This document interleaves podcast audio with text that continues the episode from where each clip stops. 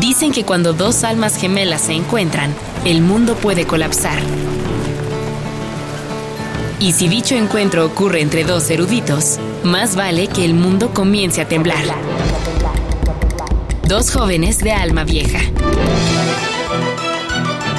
Dublineses.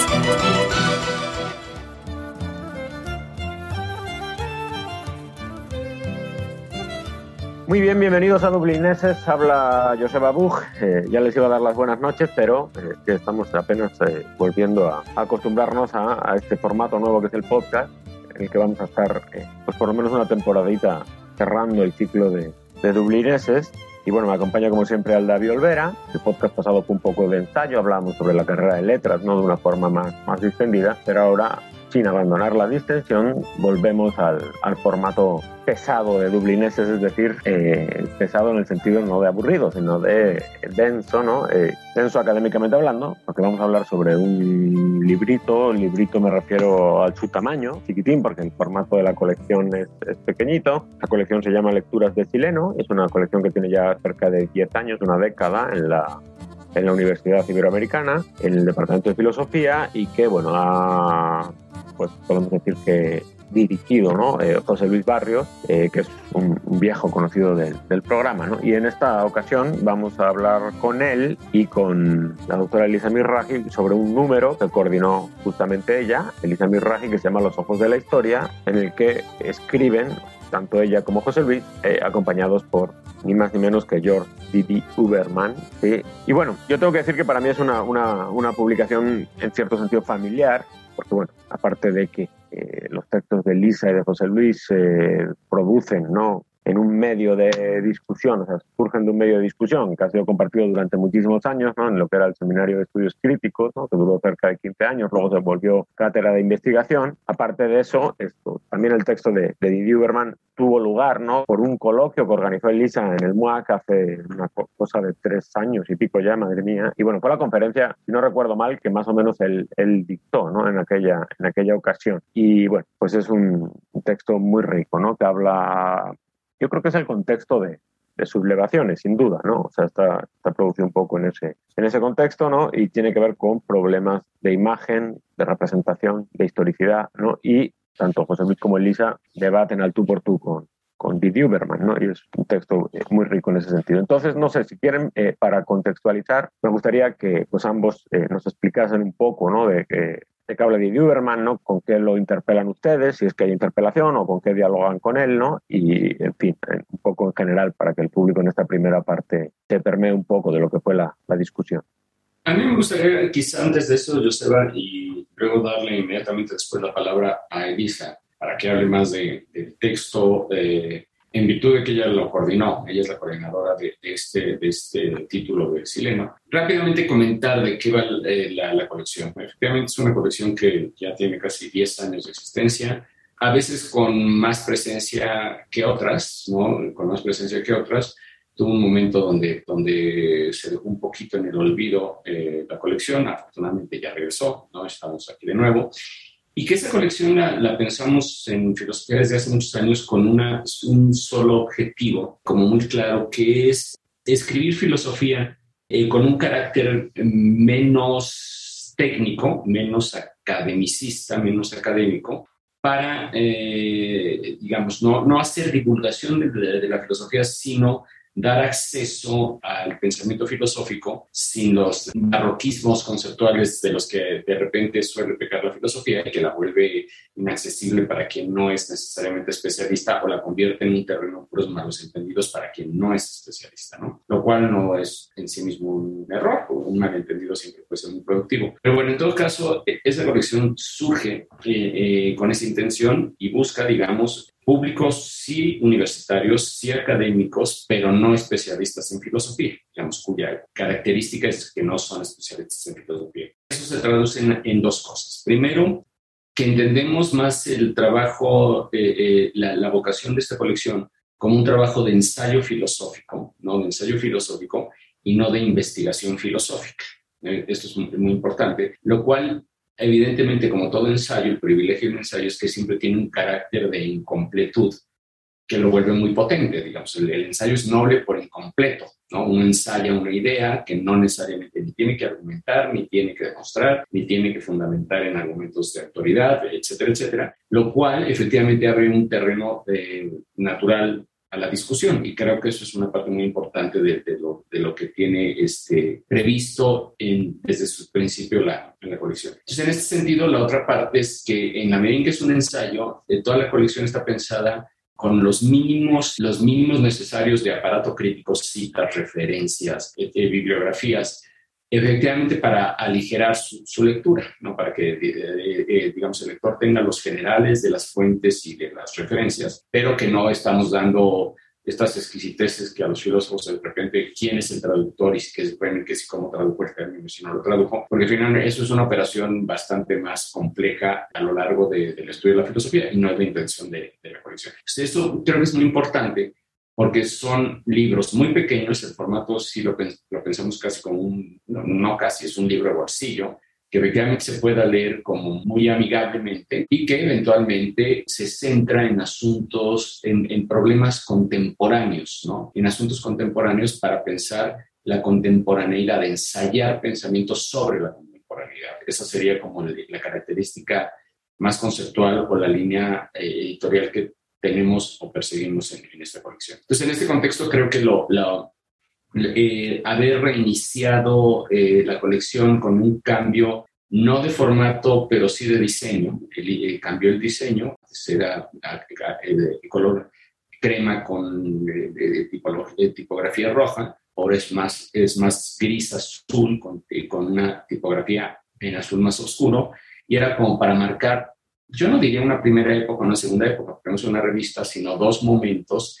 del trabajo de editorial de Silet. Y fue muy afortunado, y eso hay que agradecérselo a Elisa, evidentemente, que hayamos podido salir eh, en, esta, en este nuevo momento, en este nuevo diseño, con la participación de un autor como Didi Uberman, con quien, bueno, tenemos afortunadamente una relación muy, muy cercana y que generosamente ha apoyado las iniciativas que, que el Departamento de Filosofía le ha propuesto y a Elisa. Entonces creo que relanzar estos títulos, esta colección a partir de una colaboración especial, creo que es un, es un acierto del principio, ¿no? Esperemos que así sea, ¿no? Es lo que yo en principio tendría que decir sobre la colección. Eh, le doy la palabra a Elisa para que ahora sí nos platique del, texto, de cómo lo pensó, etcétera, etcétera, ¿no? Gracias, José Luis, y gracias al David y a, Joseba por la invitación. Y, bueno, yo en este, en este primer momento eh, quisiera como contextualizar cómo, cómo surge y desde dónde se, se, planea y se, y se lleva a cabo este,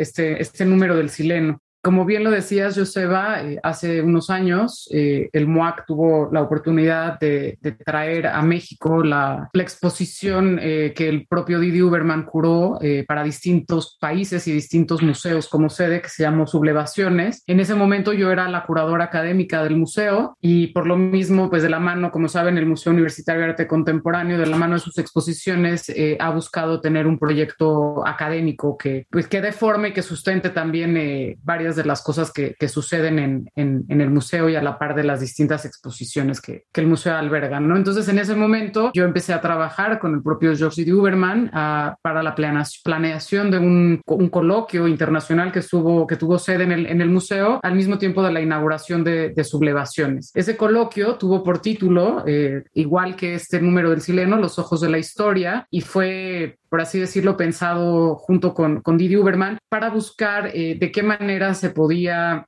pensar desde la exposición eh, gran parte de un proyecto de largo aliento de sus textos ya publicados. Sublevaciones es una curaduría, pero surge eh, después de, varios eh, años y de varios textos, por así decirlo, que llevan como título El ojo de la historia. Textos que quizá conozcan como Imágenes pese a todo, cuando las imágenes toman posición, eh, no sé, pueblos figurantes, pueblos expuestos, entre otros, forman parte de ese proyecto de largo aliento que se titula El ojo de la historia. En ese momento, eh, George y yo pensamos que sería bueno darle como el carácter del plural y, de llevarlo como a ese contexto desde donde eh, las imágenes, más que funcionar como una estructura visual, como un elemento meramente visual eh, de representación, por decirlo rápidamente, eh, de qué manera las imágenes podían acontecer y de qué manera podían estas interpelar el evento histórico. Entonces, el coloquio surge de ahí y de ahí se desplaza, por así decirlo rápidamente, la propuesta que yo le hago a, Lecturas del Sileno y con ello a José Luis, quien está a cargo de, la coordinación, de proponer un número que tenga que ver con esa, con esa discusión. Entonces, el, texto, el, libro está compuesto por tres textos. Uno de ellos es el que eh, George D. Uberman preparó especialmente para la, inauguración de la, de la, exposición y del coloquio aquí en México. Y los otros dos textos son eh, uno mío y otro de José Luis que interpelan y dialogan constantemente con ese texto de, de D. Uberman.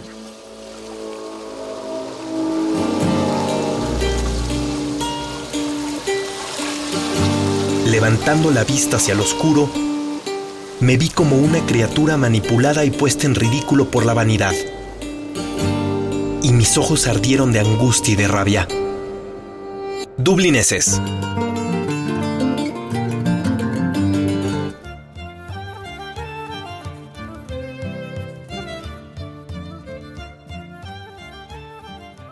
Bueno, pues estamos de regreso hablando sobre eh, Los Ojos de la Historia, eh, publicado en Lecturas de Sileno, que es eh, esta pequeña colección, bueno, pequeña, siempre digo lo de pequeña no es ofensivo, es porque es pequeño el formato del libro, que es de ensayo filosófico, que, y estamos hablando sobre este número que, coordinó la doctora Elisa Mirraji, en el que participan José Luis Barrios y George D.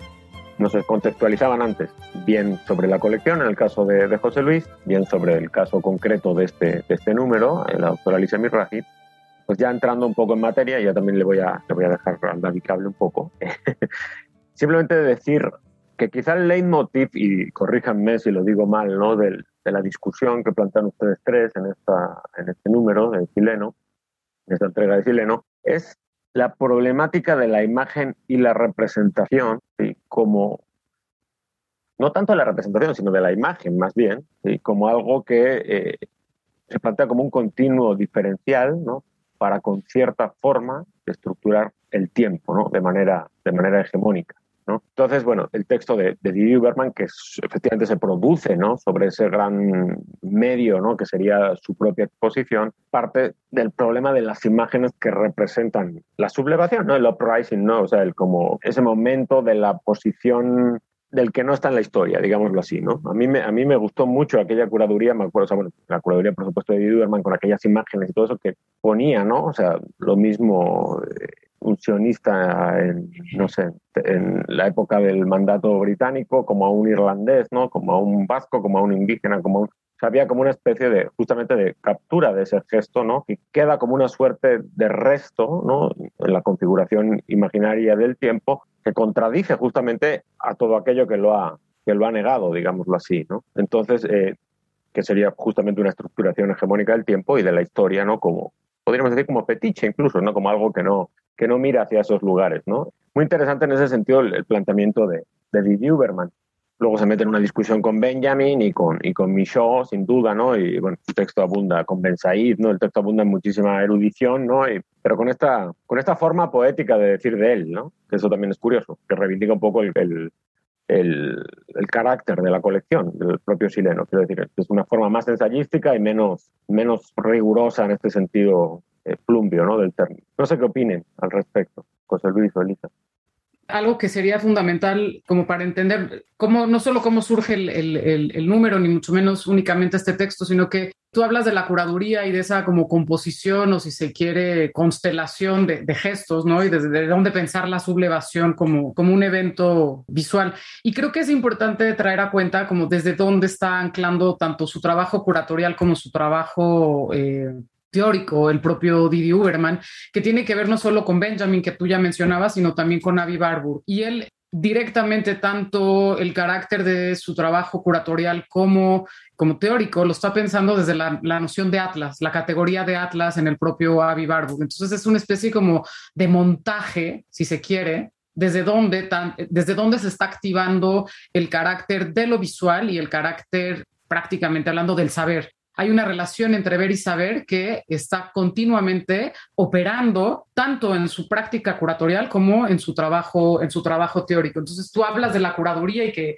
de, ese aspecto que, por ejemplo, te llama tanto la atención, pero si nosotros vamos al texto y vemos de qué manera está construido el propio texto de este, de este número del sileno y otros, y otros más, podría yo decir, tiene que ver con esa, con esa operación desde donde el Atlas le da a él eh, la, la manipulación, por así decir, no solo de la imagen, sino también eh, del trabajo y la manera en la que está operando un concepto, una categoría todo el tiempo a lo largo, a lo largo de su trabajo. Entonces creo que eso sería importante traerlo a cuenta para poder imaginar eh, aquellos que no han leído el texto, que tampoco pudieron eh, asistir a la, a, la, exposición, pues bueno, de qué manera está operando su trabajo en esa relación entre ver y saber, ¿no? Para decirlo rápidamente, entre, entre imagen y, narrativa, entre imagen y, categorías, en este caso filosóficas, teóricas del arte propiamente hablando. No sé, José Luis, si tú al respecto tuvieras algo, algo que decir. Sí, creo que, que es, eh, la, la, particularidad que tiene el sileno es que no es tanto un comentario sobre la obra de Huberman, porque eso es la revista, no es propiamente un estudio más genealógico de, de, la, de la, producción intelectual de Huberman, sino una suerte eh, de diálogo sobre ciertos tópicos que él trabaja, ¿no? Ciertos tópicos que él trabaja. En el caso de, de, este sileno, el tópico está relacionado con el, eh, sublevaciones, pero también está relacionado con migraciones, o sea, que eso también es muy, muy importante decirlo en cuenta. Eh, tomarme en cuenta, Viviu tiene un libro bellísimo sobre, de, esta, de, esta, de esta mujer un, sobre migrantes, es una belleza. Como... Es el documental de María Corcuta, que de hecho estuvo expuesto, en un, un extracto estuvo en el MUAC este, que es, muy interesante porque, bueno, ahí la deuda con Benjamin, la deuda con Deleuze, que eso es un tema de otro asunto, eh, de, otro, de la revista, pero que está, está eh, Didi Uberman apropiándosela para reflexionar sobre un tema que a él interesa mucho, que es el, problema de la migración. Entonces, ese fue un poco como, al menos en, en mi texto, el pretexto para entrar, entablar un diálogo con, con lo que Didi Uberman plantea, ¿no? Y que efectivamente, digamos, hay, hay, hay, un dato que es interesante. Didi Uberman empieza a escribir sobre imagen mecánica, o sea, fotografía y cine, a partir del texto de a pesar, a pesar de todo, imágenes, sobre, sobre los famosos negativos de los Sonderkommando, ¿no? descubiertos después de, de, de, que los alemanes pierden la guerra y se abren los campos y demás cosas, ¿no? Y es interesante porque ahí Didier emplaza una serie de, categorías eh, fundamentales que tienen que ver con la, idea de la obscenidad, el lugar obsceno de la mirada o el lugar imposible de la mirada, que en última instancia es la cámara de gases. Digamos, ahí, si ustedes han leído ese libro, es la tesis fuerte de es, eh, de Uberman, es justamente decir, hay un punto donde en el instante mortal está clausurado al registro visual que es estrictamente nadie podía filmar o fotografiar el interior de la cámara porque significaba la muerte, ¿no?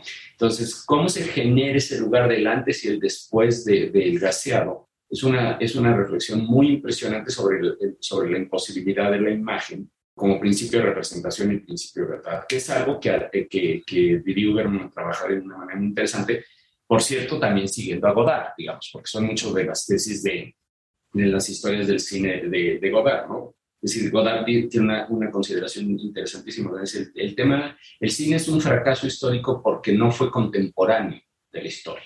Nunca pudo ser contemporáneo de la historia. Siempre llegó tarde a los grandes eventos de la historia de principio de la primera mitad del siglo XX esa condición de fracaso me parece que da mucho que pensar. Entonces, en, mi caso en particular, y dialogando con el, con el texto sobre, sobre la migración, un poco lo que yo hago es intentar justamente eh, plantear, y lo digo rápidamente, ¿Qué significan esos principios de Didi Uberman, esas categorías que Didi Uberman está pensando como grado cero en la imposibilidad de la representación del de glaciado? En términos de fenómenos eh, sociales contemporáneos. Y concretamente me centro en el fenómeno de la migración y en lo que significa la relación entre la frontera y la fosa como un límite que funcionaría en la, misma, en la, en la misma imposibilidad estética de la representación en la imagen. ¿no?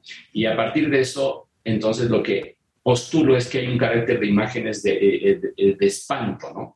Y el espanto tiene que ver psicoanalíticamente con una reacción presimbólica muy reactiva de, los psicoanalistas lo suelen poner en los niños, que el, hay un espanto primordial que es la incapacidad de darle lugar y situación a un evento, que es, por ejemplo, cuando se rompe algo y el niño se espanta, ¿no? O que es muy bonita la figura que los, eh, los psicoanalistas trabajan. Entonces, lo que intento yo trabajar es cuál es el carácter de una imagen que no es imagen, sino que solo es espanto, que solo, que solo produce una cierta resonancia del fantasma, pero no produce, no, no aparece el fantasma, ¿no? No aparece el fantasma. Toda la tesis es, ¿qué, ¿qué pasaría si nosotros pensamos el carácter de lo registrable, de lo visible en la sociedad contemporánea, a partir de perforar el fantasma y permitir que el espanto sea, eh, surja como condición de crítica de la imagen, ¿no? Es un poco lo, y contestándole un poco, dialogando un poco con él. Eso es en lo que a mi, a mi texto toca, ¿no? Ahí Elisa también hace una vuelta de tuerca, bueno, pero que creo que será mejor que se los platique ella, ¿no? Pues creo que justo también eh, mi texto parte de, ese presupuesto eh, de Didi Uberman, en donde yo considero que todavía la discusión que ya José Luis traía cuenta con, con Godard, eh, se vuelve fundamental, ¿no? Esa, esa, ese lugar desde donde el principio de representación y el principio de verdad está definiendo o eh, encauzando, por así decirlo, labor, la labor o la función de lo cinematográfico, en el caso, en el caso de Godard. Creo que, que Uberman lo lleva todavía un paso más allá. Si el cine llegó tarde y entonces nunca fue contemporáneo de la historia, qué es lo que tenemos para interpelar a la historia, ¿no? Y ahí es en donde la imagen cobra un, valor eh, fundamental en Didi Uberman y también en el texto que, que yo presento para, para, este número, en donde también eh, trabajando el problema de la migración, eh, estoy buscando como esos lugares desde donde la imagen puede como desarticular, así por así decirlo rápidamente, la relación entre principio de representación, y principio de verdad, y eso tiene que ver con el documental, particularmente hablando, ¿no? Entonces,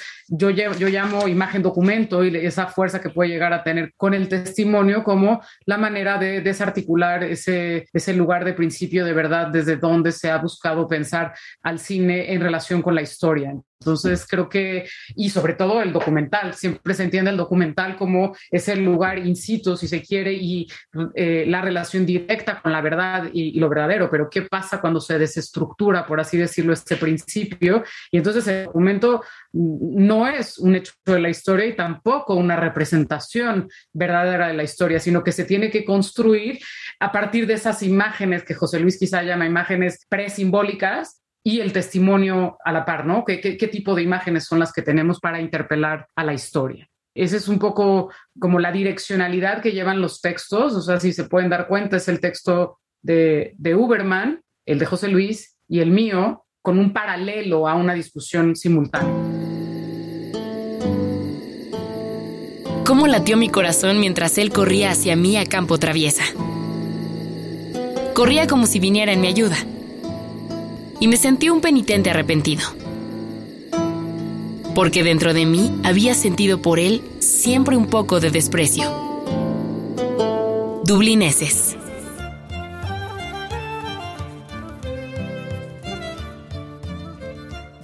Estamos platicando con la doctora Elisa Mirraji y el doctor José Luis Barrios Lara sobre este, esta entrega de la nueva época de, las lecturas de Sileno, publica el Departamento de Filosofía de la Universidad Iberoamericana, eh, y bueno, esta entrega que se llamó Los Ojos de la Historia, en la que escriben Elisa Mirraji, José Luis Barrios, pero también George T. Uberman, ¿no? y estructuran una, una, una discusión en torno a un texto que produjo Didi Uberman para un coloquio que, que organizó, que, que, organizó Elisa, ¿no? Y bueno, ahora estaban justamente hablando sobre la incontemporaneidad del cine, ¿no? Que, no, que nunca llegaba a tiempo, ¿no? Para, para representar o para formular las preguntas oportunas. Y le quiero pasar la palabra al Davi, porque está como el cine, que llevamos ya la mitad del programa y todavía no interviene. Así que adelante, Davi, la palabra, la palabra lo, lo, que pasa es que estoy controlando el tiempo. Y justo hablando del, del tema del tiempo, piensa en, estos tres ensayos y aprovechando la imagen del, cinen, del sileno y la embriaguez, ¿no? Y de la manera en la que se disloca benjaminianamente el asunto del tiempo y, su progreso, leyendo como a Julio Jesse, pues pensar la revuelta como una interrupción del tiempo y también como una interrupción del lugar, ¿no? Me gustaría pensar eso porque pienso que los tres ensayos que vienen acá que se titulan, el primero es Desear desobedecer, luego es, bueno, el de José Luis que dice El campo y la fosa, y Poéticas del destierro, también son ensayos, son topologías, ¿no? Son ensayos también de alguna manera sobre el lugar, pero no, no, un lugar definido, sino como eh, una especie de cuestión como en tránsito y de problema incluso hasta del paisaje, ¿no? Eh, de alguna manera, en algún momento Daniel Larrea, eh, periodista mexicana, una de las que ha hecho unos documentales también tremendísimos en, materia de imagen, más que en representación. Sí, pensaba yo en cómo se disloca el lugar, cómo se disloca el tiempo a partir de estas reflexiones. ¿Por qué? Porque así, digamos, el ensayo, visto así, y retomando lo que decía José Luis al principio del programa, esta clase de ensayos no son una, una mera cuestión técnica o un regodeo sobre una serie de temas, digamos, eso barrocos o exquisitos, sino que se sitúan en un momento de cisma o de crisis, ¿no? De mundo. Por ahí una de las partes en la que se divide el ensayo de, de, José Luis habla de cómo de construir la idea de mundo, ¿no? Todo esto lo estoy queriendo como cachar al aire para, para decir que me parece que los tres ensayos toman posición, así como las imágenes, ¿no? Y están situados en un contexto, en un mundo en el que todavía no estaba el coronavirus, pero inmediatamente después de la exposición sublevaciones surgieron toda una serie de revueltas por el planeta que nos ofrecían imágenes que eran gestos muchas veces súper conmovedores y, que detonaban la imaginación de maneras muy, muy impresionantes. Y ahora por México, por ejemplo, que está todo este tremendo no sé si llamarle drama, pero la cuestión, bueno, que los medios nos ofrecen de manera recurrente imágenes súper dramáticas este, del tema migratorio. Entonces, ¿cómo tomar como posición ahí? ¿Dónde está el asunto del pueblo figurante, ¿no? ¿Dónde está el asunto de la migración ahí, ¿no? Desde este tipo de imágenes, el campo y la fosa, que es como la imagen continua de en México y que como posibilidades de pensar una manera crítica, ¿no?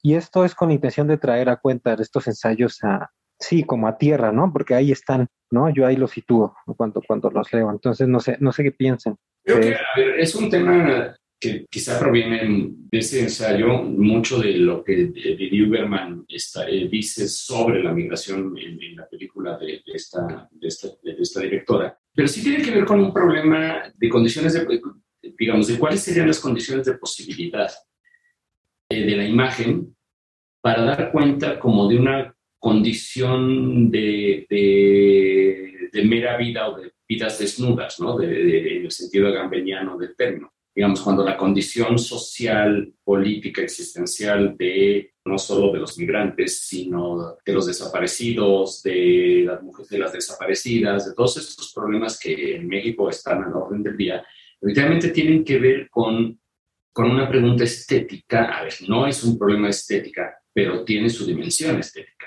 O sea, tiene una dimensión de lo sensible que, que es irrecusable. Entonces, ahora, ahora mismo estoy haciendo una, estoy terminando una investigación sobre estética naturalista en el cine mexicano. Y en la medida que avanzo, por ejemplo, me doy cuenta de el, la importancia que tiene en el cine mexicano de los últimos seis, siete años el documental. Y no el documental periodístico, ¿eh? el documental cinematográfico. ¿no? El documental cinematográfico que se ve obligado a pensar sus estrategias de producción, de representación o no, de lo que significa alguien desaparecido, alguien secuestrado, alguien en tránsito, que en realidad lo que, lo que si tú lo piensas en términos eh, corporales, son, son cuerpos que en realidad solo eh, consisten en desvanecerse, consisten en, en, desaparecer, consisten en ser inaprensibles incluso por, por los registros visuales, ¿no? Entonces esto genera como una serie de, condiciones que, por ejemplo, ahora he estado viendo mucho documental. Vi, eh, entre otras cosas, el primero el documental de Tatiana Hueso, ¿no? Este, que es una joya de, de, documental sobre la desaparición de, niñas, ¿no? Donde en realidad el paisaje es trastocado, ¿no? Es trastocado por la ausencia, es decir, por la pérdida. Todo el tiempo y eso, por ejemplo, en términos de una política de las imágenes, no solo denuncia la violencia social contemporánea, la situación de los cuerpos en la contemporaneidad, sino el fracaso de las nociones épicas de la naturaleza, por ejemplo, en la tradición estética mexicana, o la forma de sublimar los cuerpos en el cine nacional eh, de los años 40. Entonces hay una dialéctica donde lo que se muestra es el fracaso de lo político como condición de producción simbólica eh, soberana, ¿no? Eh, sobre todo en la, en la relación entre estética y nacionalismo, que históricamente dominó muy buena parte de las poéticas de la modernidad. Entonces, en ese sentido, cuando uno se enfrenta a las prácticas cinematográficas contemporáneas, es brutal, no solo por lo que denuncian en su pretensión o no de objetividad. El cine es un, en sí mismo un documento social, es, eh, por el hecho de serlo, o sea, de esa reproductibilidad, de no poder evadir la realidad por más que quieran, no el índice de lo real, sino que además ponen en, crisis la propia lógica de la representación de la imagen, la propia lógica de las imágenes. ¿no? Y eso es algo, por ejemplo, que está siendo súper potente en lo que está pasando ahora en el cine mexicano. Es clarísimo, clarísimo lo que está pasando. Y un dato que no pienso abordar en lo que estoy trabajando, pero que me parece que es súper sugerente, que quien más cacha esa, esa dimensión es el cine dirigido por mujeres. ¿no? Es muy sorprendente que sea una, una cierta mirada femenina, por decirlo así, o de mujer, la que trastoca todas estas relaciones, ¿no? De estas relaciones del imaginario visual y la relación cuerpo-lugar, cuerpo-paisaje, cuerpo-mundo, a través de, de, un género que es lo que yo llamo en realidad el documental poético, ¿no? que serían documentales más de corte poético, aunque son documentales, no son documentales. Yo creo que ahí se establece una cosa súper interesante. ¿Dónde está la condición de posibilidad de representación o de ausencia de representación en la toma de, medio campo, o sea, en la toma de media distancia. Eso, por ejemplo, de Uberman ya lo veía mucho en la película que él analiza sobre la migración. Es una película donde la cámara lo único que hace es, se construye en planos americanos, ¿no? en planos de, de, medio cuerpo, de abajo de, hacia arriba, y lo único que ves es cómo se desplazan los, los, los, migrantes sobre, sobre, sobre la cámara fija. Todas estas son preguntas que tienen que ver con, eh, con políticas de la representación. ¿Por qué? Porque si yo veo la retórica, por ejemplo, de, documental periodístico, es mucho más victimológico, más testimonial, busca más exacerbar eh, eh, la emoción de, de, del testimonio que la, la objetividad del acontecimiento. Entonces se convierten en aparatos ideológicos de, eh, del problema al dominar o al, comunicarse a nivel de los afectos. Cuando tú lo haces solo como en la objetividad de la imagen y lo que eso supone estéticamente, bueno, se vuelven absolutamente espantosos en el sentido en que lo planteó en el, en el texto, ¿no? Hay puro espanto, digamos, ¿no? Hay puro espanto. Es un detalle súper interesante que pasa hoy, por ejemplo, en la imagen, ¿no? Y donde el documental sí tiene un, papel fundamental, ¿no? De la mano de eso que, José Luis dice y, la pregunta que, que hacía al David, pues sí, definitivamente aquí la pregunta pasa de qué manera eh, los cuerpos. Resumiendo un poco lo que ambos dos dijeron, pues tienen que ver con esa ruptura tanto temporal como topológica, por así decirlo, y de qué manera los registros de la imagen son capaces o no de, visualizarlo, diría yo, más que representarlo, ¿no? De qué manera trascienden ese eje o esa lógica eh, de, la, de representación. Y, bueno, yo también, eh, como José Luis lo dice, ha sido un trabajo de, de mucho tiempo esta pregunta por las condiciones de posibilidad de la representación y ha marcado muchos eh, de los lugares en donde y de los temas desde donde lo he, he, desplazado, pero creo que el lugar del cuerpo y la manera en la que el cuerpo entra en relación eh, con el espacio y con el tiempo, pues bueno, por supuesto que modifica no solo el orden de la representación de lo político, mucho menos tampoco de, la producción artística, sino también pues la, propia noción de, de paisaje, la manera en la que el cuerpo está en movimiento, ¿no? En el caso de la migración, la manera en la que el cuerpo ocupa el espacio eh, o se desplaza o desaparece, ¿no? En los casos que José Luis traía a cuenta, pues bueno, se vuelve fundamental. Entonces, quizá aquí ya decir, eh, la, pregunta sería, ¿qué puede, ¿qué puede la imagen, ¿no? Frente a eso y de qué manera no dar, eh, la imagen no caer en esos lugares o en esos roles de victimización, desde donde el periodismo o bien otros lugares eh, de la propia historia no alcanzan como estructurarlo. Y creo que el, trabajo de este número de Sileno él se dio a la tarea como de encontrar esos distintos lugares, tanto el, texto de Didi Uberman, que eh, desear desobedecer, y los registros tanto visuales como como teóricos que él trae a cuenta, el caso de José Luis muy particularmente desde el cine y la, y la pregunta que él se hace, o, o, en el mío eh, directamente con, con, la migración y, el, y, el, documental. Entonces creo que eso es como el eje, podríamos decirlo, desde donde se estructura el, libro y también eh, a la par nuestro, nuestro trabajo de, de investigación. Corley se detuvo bajo el primer faro y miró torvamente hacia el frente. Luego, con un gesto grave, extendió una mano hacia la luz y sonriendo, la abrió para que la contemplara su discípulo. Una monedita de oro brillaba sobre la palma. Dublineses.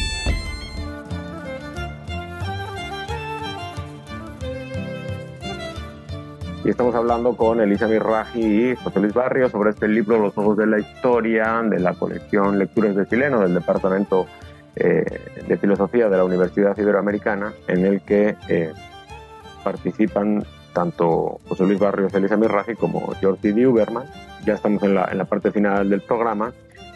Y quizá decir un poco, recapitulando todo esto que se ha hablado del programa, eh, que D. Uberman o sea, tiene una discusión eh, como que profundiza en el problema de la técnica, ¿no? Por ahí era que yo lo asociaba, lo asociaba con Benjamin, ¿no? Pero como, o sea, la imagen, la relación de la imagen con la técnica y cómo la técnica podría en algún momento ser una condición de posibilidad eh, para algo, una imagen muy poética que tiene el que dice escarbar en las cenizas, ¿no?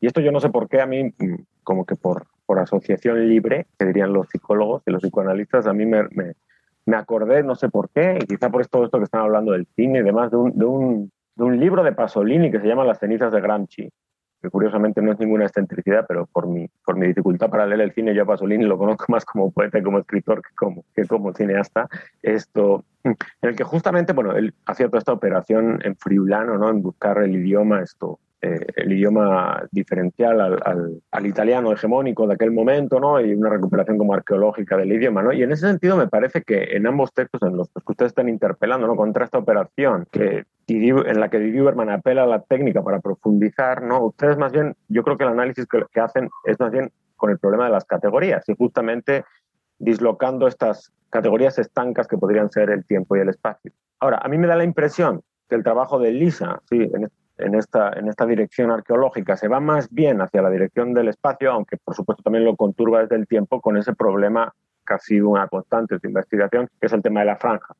La franja como un lugar imaginario particularmente violado por lo técnico y lo económico, ¿no? Y cómo ahí se produce una serie de imágenes que son una diferencialidad absoluta, ¿no? Respecto de la producción categorial hegemónica de la historia. Y en cambio el de José Luis se va más bien hacer una especie como de análisis que se va hacia el tiempo, sea, el problema de la teología, la concepción, la discusión entre la antigüedad, la temporalidad eh, antigua y la temporalidad medieval, ¿no? Y justamente ahí como las reconfiguraciones teológicas del tiempo dan lugar como a diferenciales en el ámbito de lo jurídico y de lo, de lo político, una vez que las asimila la, la modernidad y en este caso incluso la modernidad eh, globalizada, ¿no? En, claro, y ambos obviamente acaban confluyendo en el problema del migrante, ¿no? como un lugar aporético extremo ¿no? en el que todas estas cosas se, se dislocan absolutamente. La representación del migrante pues finalmente es el, lugar extremo donde todo entra en crisis, digámoslo así, ¿no? todas las,